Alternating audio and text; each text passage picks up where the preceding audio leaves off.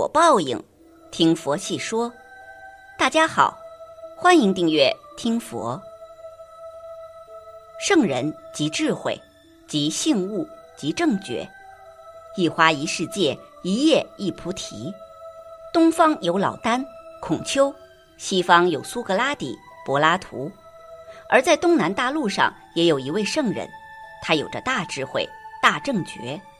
他的一生充满传奇，或者说他就是传奇。自他而后，他的智慧和思想影响至今。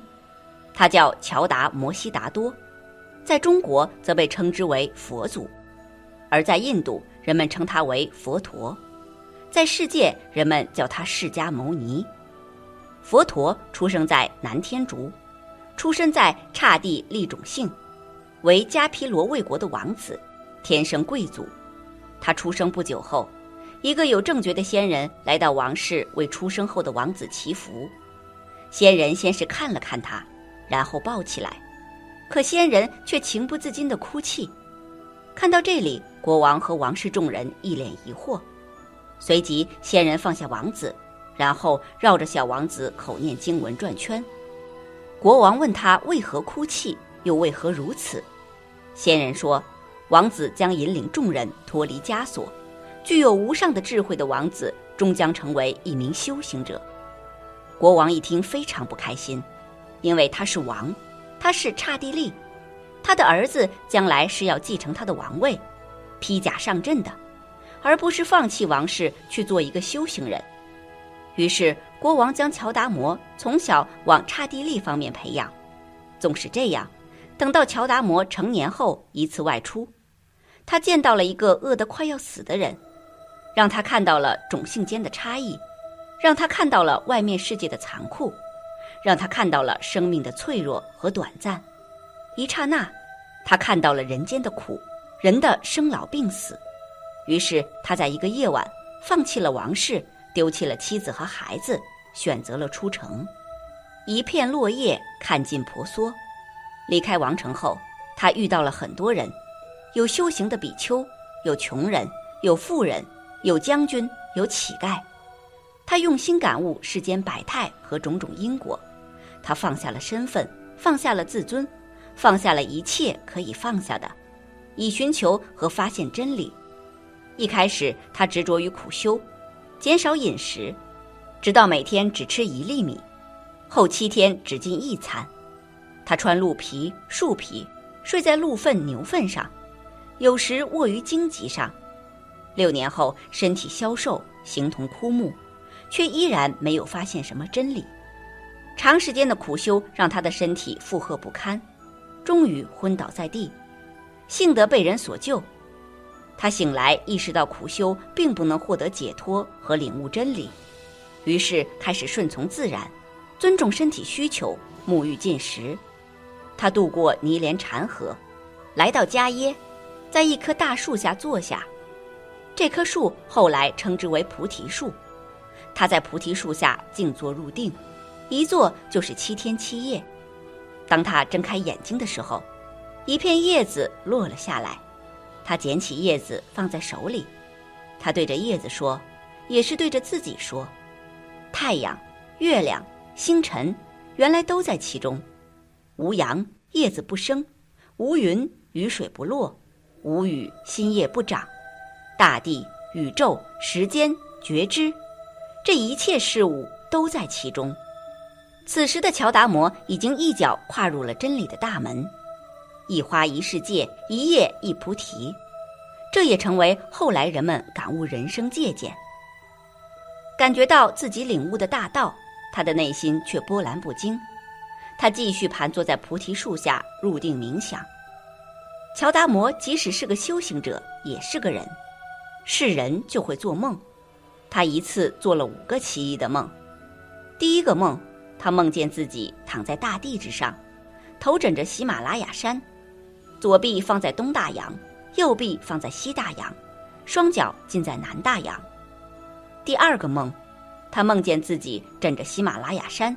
自己的肚脐眼上长出一株藤蔓，藤蔓向着天空不停地生长，直到云端之上。第三个梦，他梦见自己端坐在山巅之上，不同信仰、不同种姓、不同团体的人都立足在他的脚下。第四个梦，他梦见在梦中，他看到四种不同颜色的鸟朝着他飞来。当鸟儿刚一靠近他的时候，都变成了灿烂的白色。这预示着世界各地的人们都将会追随于他。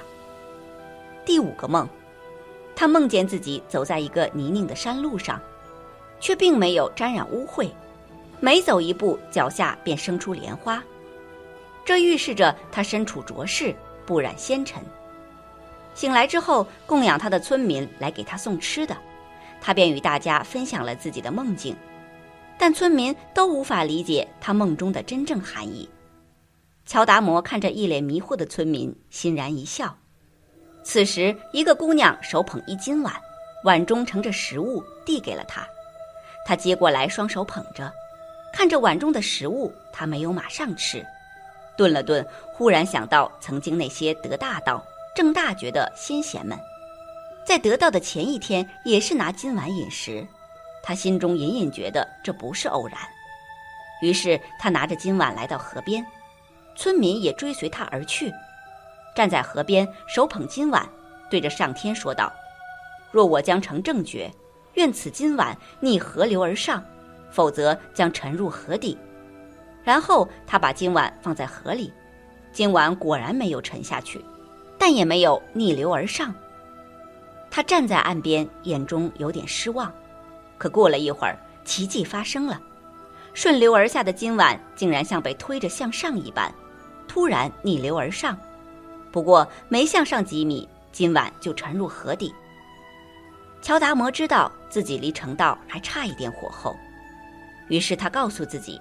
今天若不能成道，悟得无上觉果，便粉身碎骨，再也没悟道。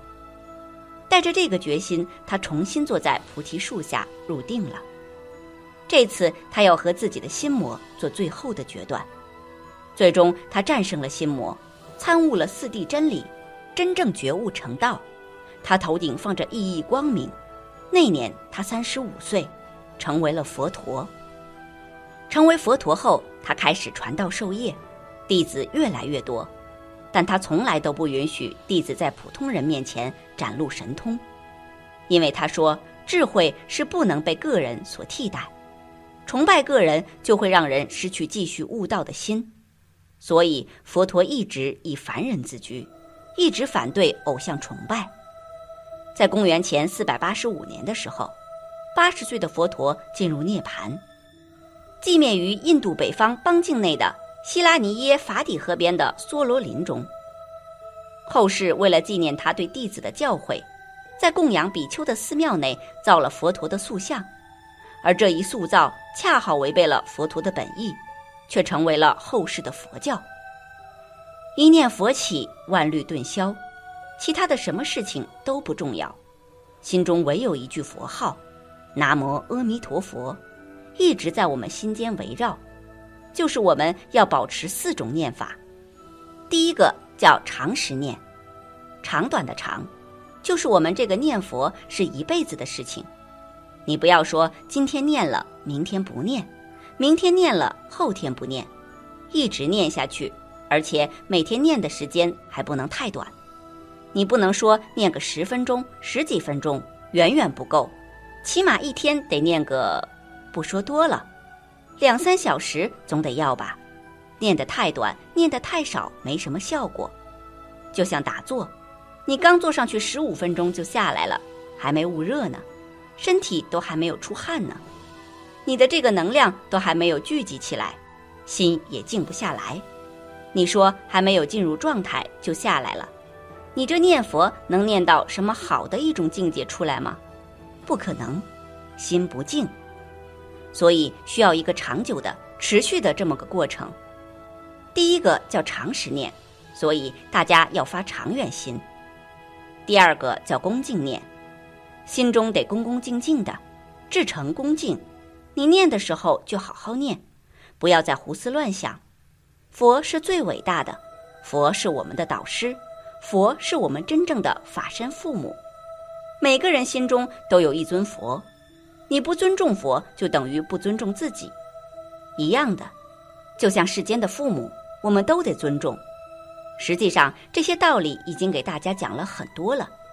一定得恭敬，一切的功德都从恭敬里面生出来。你有一分恭敬，就有一分功德；你有十分恭敬，就有十分的功德。